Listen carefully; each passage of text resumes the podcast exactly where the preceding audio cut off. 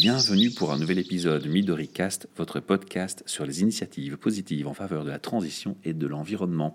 Un projet co-créé par Transforma Bruxelles, espace de coworking et Innovation Center, et l'ASBL de Podcast Factory Org. Et avec Patricia Bignone à mes côtés, nous sommes ce soir à l'hôtel Le Plaza Bruxelles, qui, comme chaque mois, nous accueille depuis 2007.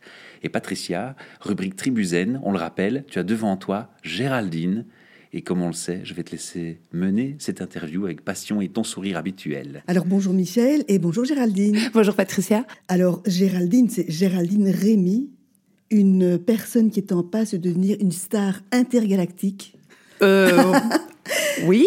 avec un très chouette bouquin que j'ai eu beaucoup de plaisir à lire et donc je vais euh, donner euh, ma petite appréciation du bouquin pour commencer. Donc c'est un livre euh, qui est assez élaboré, je trouve, dans son écriture, parce que c'est à la fois, c'est un témoignage.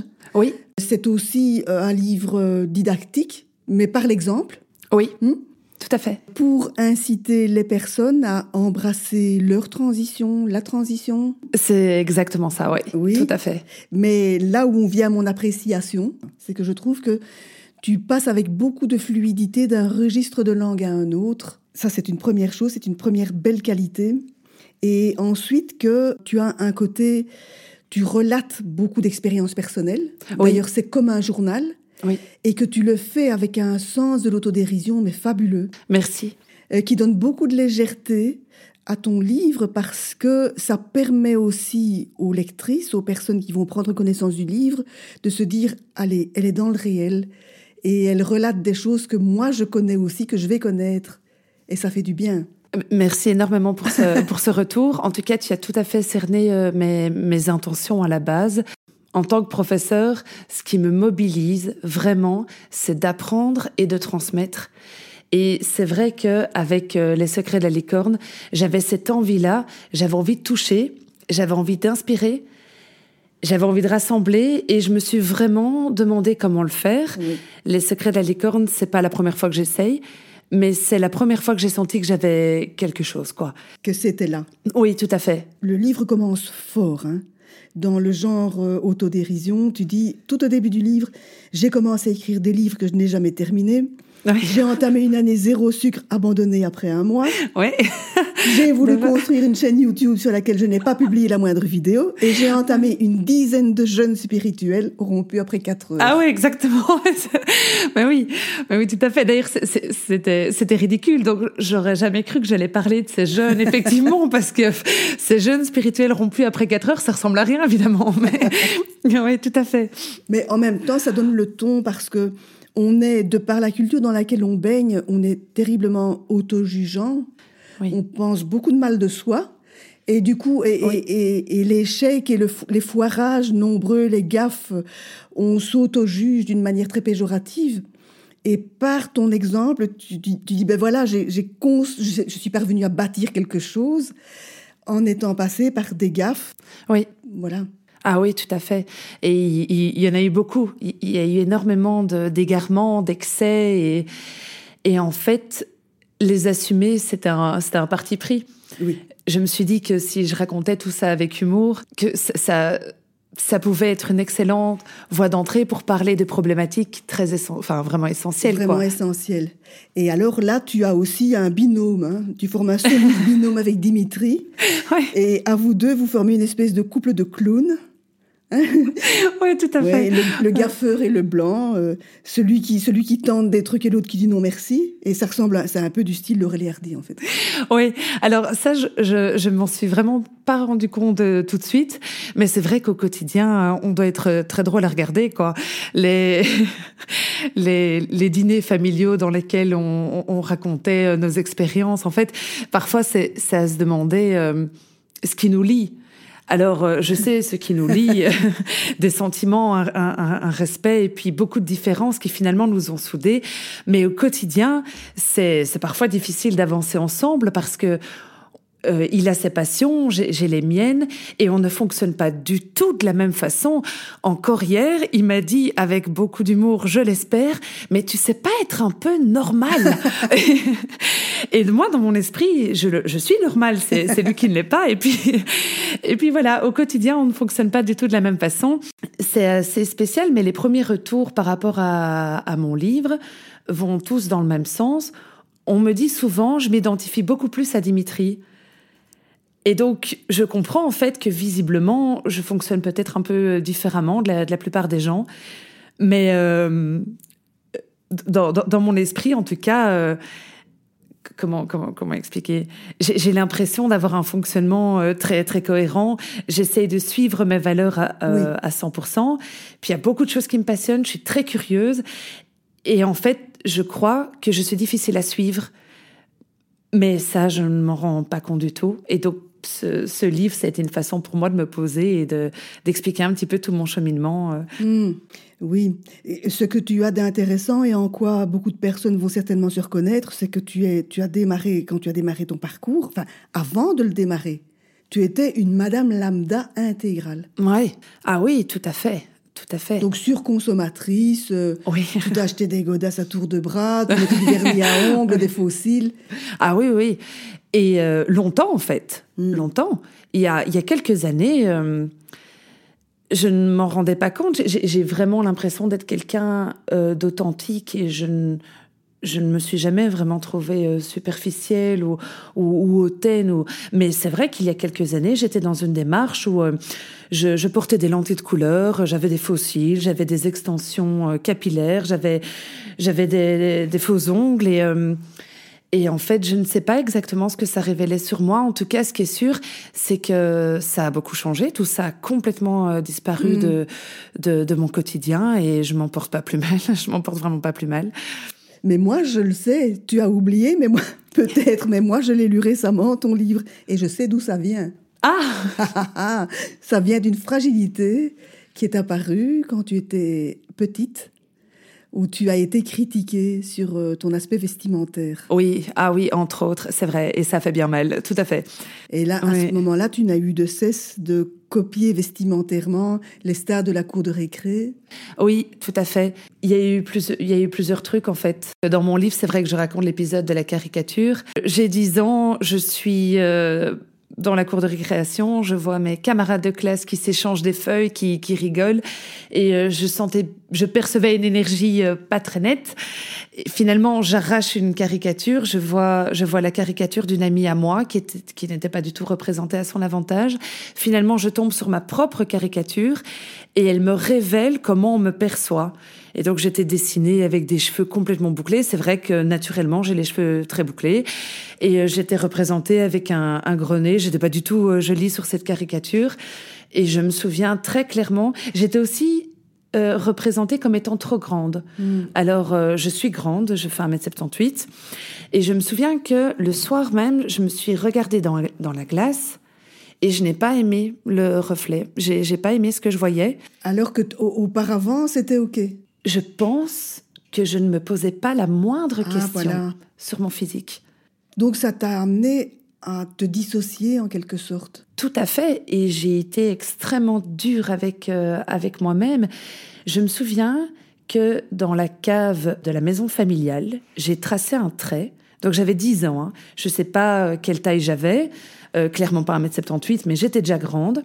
J'ai tracé un trait et dans mon esprit, je refusais de grandir plus que ça. Et donc je surveillais ma propre croissance. Chaque mois, j'allais vérifier que euh, je n'avais pas dépassé ce point de limite. Quoi. Je refusais de grandir plus mmh. que ça. Et ça a été terrible. Et puis j'ai commencé à, à évaluer tout en fait je me trouvais trop grande, je trouvais que j'avais de trop grands pieds, euh, je n'avais pas les dents assez blanches. Enfin, c'était d'une sévérité euh, profonde mm. et ça ne s'est pas arrangé avec euh, les années, avec l'école secondaire. Ça ne s'est pas arrangé. Oui.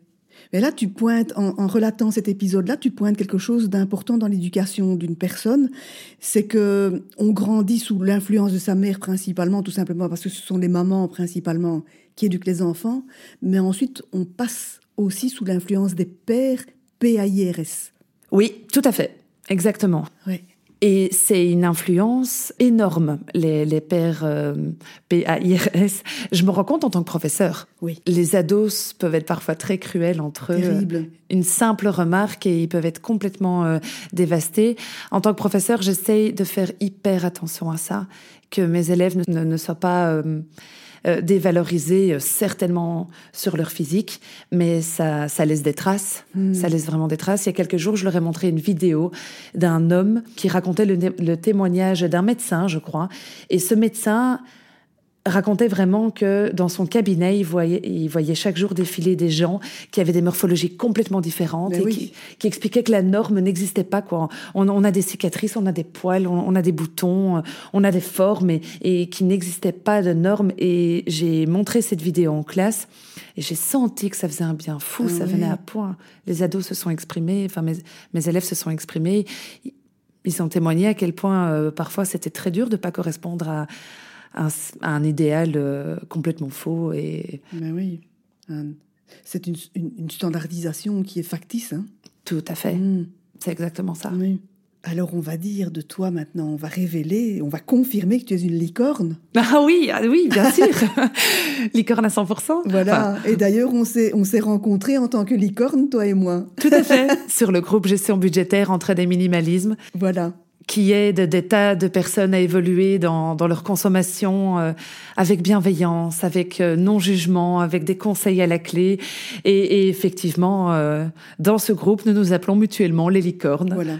Donc le groupe Facebook. Le groupe Facebook, exactement. Oui. Un groupe qui a été lancé en 2015 par Herveline Verbeek et Marie Lefebvre. Oui.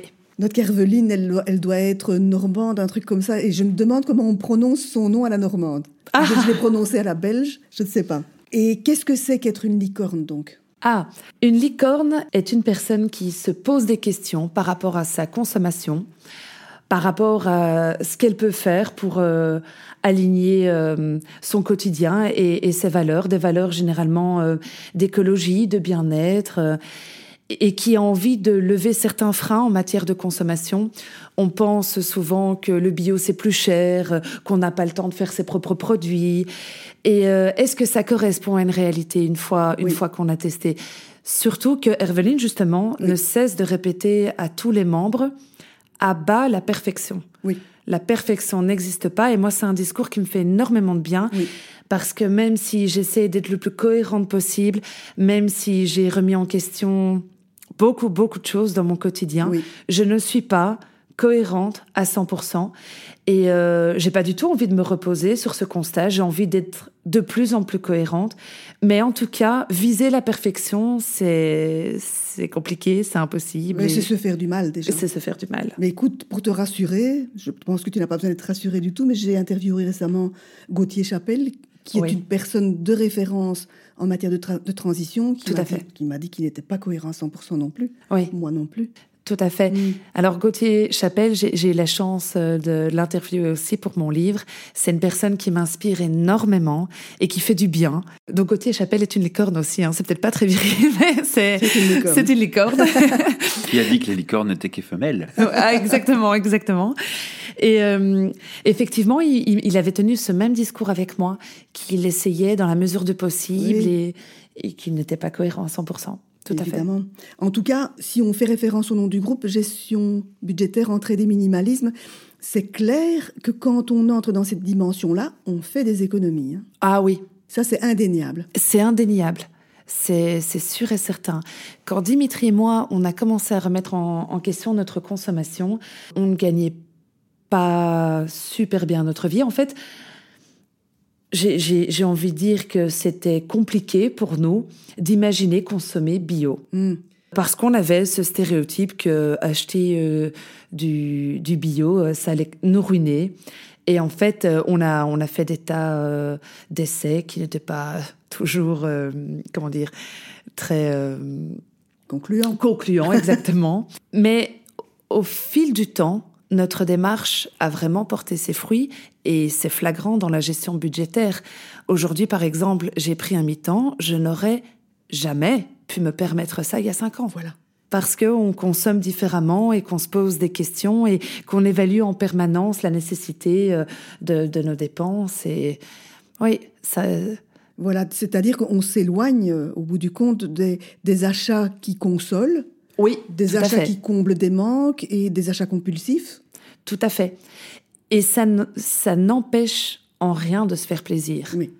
C'est juste euh, différent. On s'interroge, on se questionne, on s'écoute aussi. On s'écoute. Moi, je n'ai pas euh, renoncé au chocolat. Je l'achète euh, bio, en vrac et responsable, mais je n'ai pas renoncé au chocolat. Mais au lieu d'avaler la plaquette entière parce qu'on s'ennuie, qu'on se sent triste, euh, qu'on est déprimé, eh bien, on prend, on prend le temps de s'écouter, on prend le temps de se reposer. voilà. Ce qui signifie que quand on entre dans cette dimension-là, on on n'est pas que dans l'ordre du faire, on évolue aussi sur le plan du rapport à soi, sur le plan de l'être. Tout à fait, et c'est aussi passionnant ça. Mon évolution sur le plan de l'être, je la raconte dans Les secrets de la licorne, et c'est vrai que j'ai énormément évolué dans ma démarche suite à un burn-out par exemple. Voilà. Donc je travaille dans l'enseignement depuis euh, l'année 2011 et euh, c'est vrai que euh, il y a quelques années, j'ai vécu un terrible burn-out. Alors à l'époque, je savais même pas ce que c'était. Oui. Donc ça, ça a été assez euh, terrible. C'est vraiment mon corps qui, qui à un moment donné, m'a arrêté. Je, je n'ai plus su me lever. J'ai eu des tas de, de symptômes physiques. Mon dos qui, me- qui me faisait affreusement sou- souffrir, par exemple.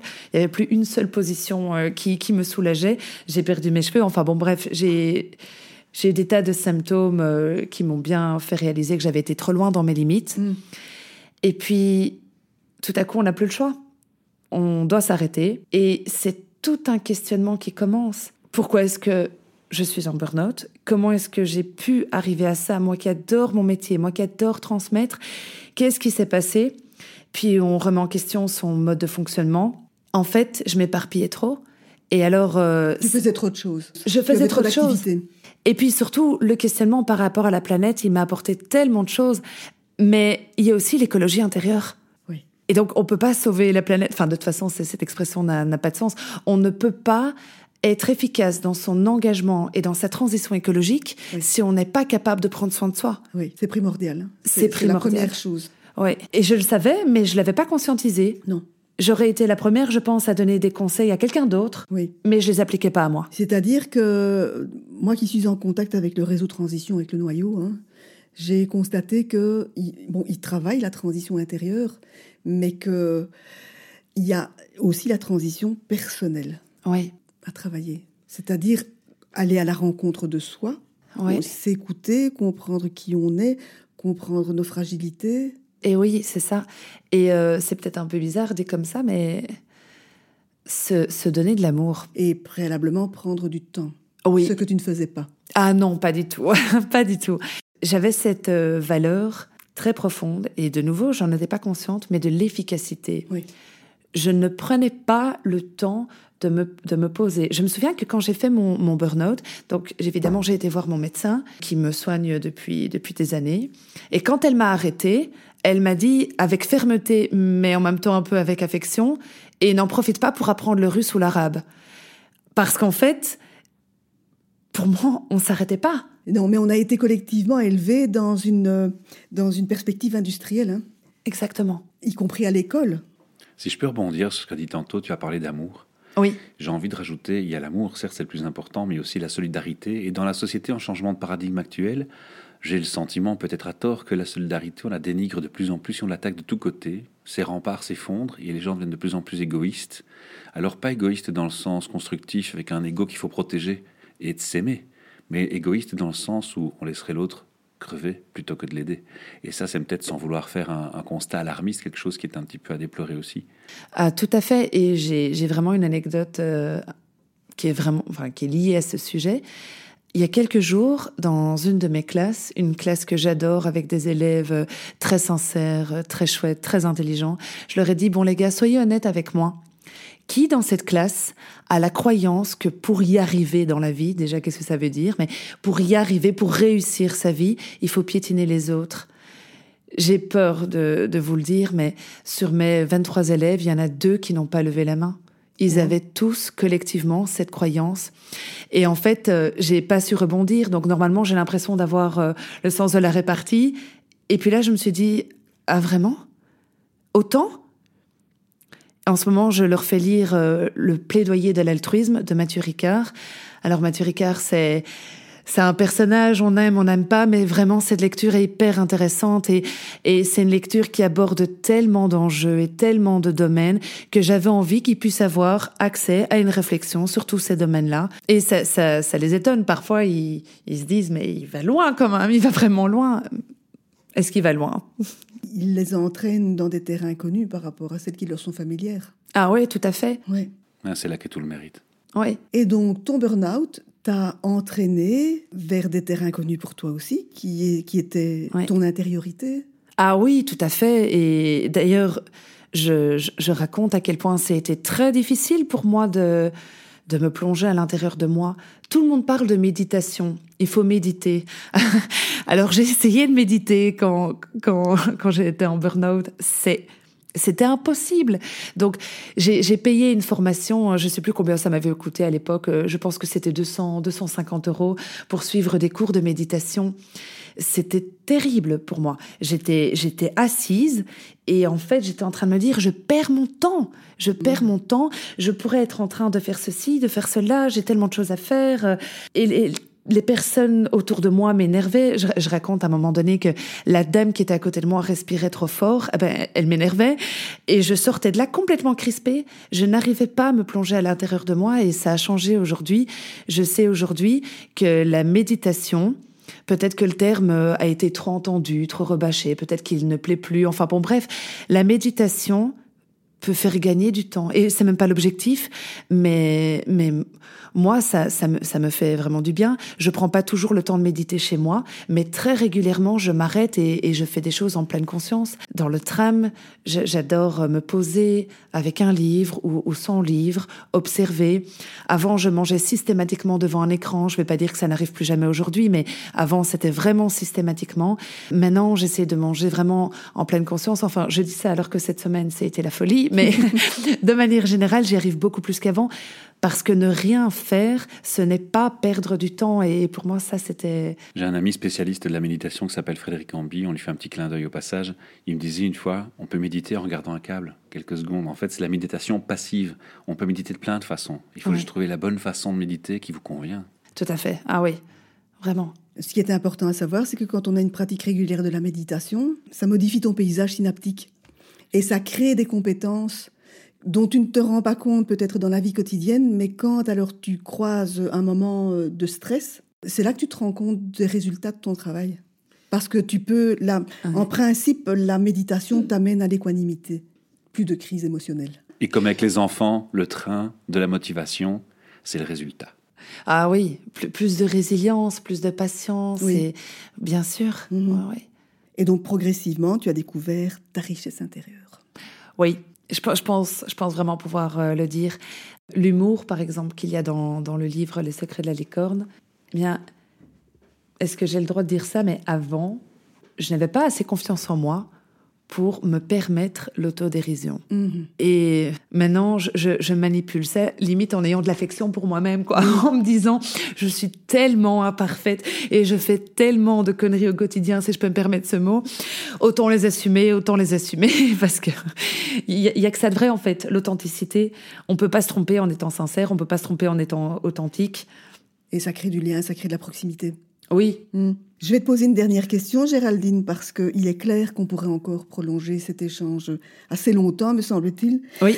Puisque tu es enseignante, comment fais-tu, comment procèdes-tu pour transmettre aux jeunes le message? Il y a tellement de façons de transmettre le dialogue. Le dialogue. J'adore écouter les ados. J'adore, j'adore écouter, j'adore leur répondre. Et euh, dans mes cours, je pense qu'ils seront tous d'accord pour au moins reconnaître ça. Il y a beaucoup d'espace pour les échanges. J'aime savoir ce qu'ils pensent. Et par exemple, quand je leur fais lire un livre, je leur demande, mais systématiquement, s'ils ont aimé le livre.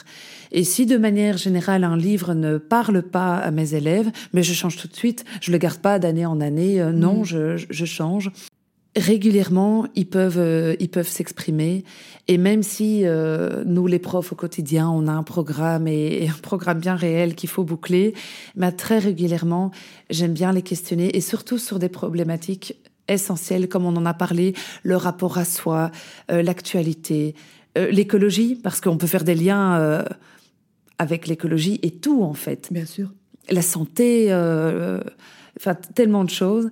Et euh, donc être à l'écoute, ça me semble essentiel. Mhm. Ouais. Merci Géraldine. On va recommander deux livres. C'est très gentil. On va recommander le livre de Herveline Verbeken et Marie Lefebvre. Oui, J'arrête de surconsommer, tout à fait. qui est une espèce de manuel au fond. Ah oui, que j'ai adoré aussi. Oui. Et on va recommander le tien, Les secrets de la licorne de Géraldine Rémy, qui est plutôt une espèce de guide pratique avec euh, beaucoup d'exemples vécus Ah euh, oui. qui mettent de la chaleur. Ah, c'est important. On, on, on doit éprouver du plaisir à, à avancer dans son cheminement. Sinon, on ne le fait pas et c'est très important. J'ai retenu quel- quelques mots-clés. hein. Dérision, humour, amour. C'est des mots-clés qui sont déjà très importants pour moi. Transmission, passion, j'ai envie de dire aussi. En fait, tout ça, ça me porte. J'espère vraiment que, que ça mobilise. Et puis si j'écoute Patricia, un talent fou. J'es- J'espère. C'est c'est difficile, en fait, de prendre du recul par rapport à ça. Mais euh, tous ces retours me, me font chaud au cœur et j'ai envie de les accueillir. Donc, merci. Merci Géraldine. Merci beaucoup, Patricia. Merci.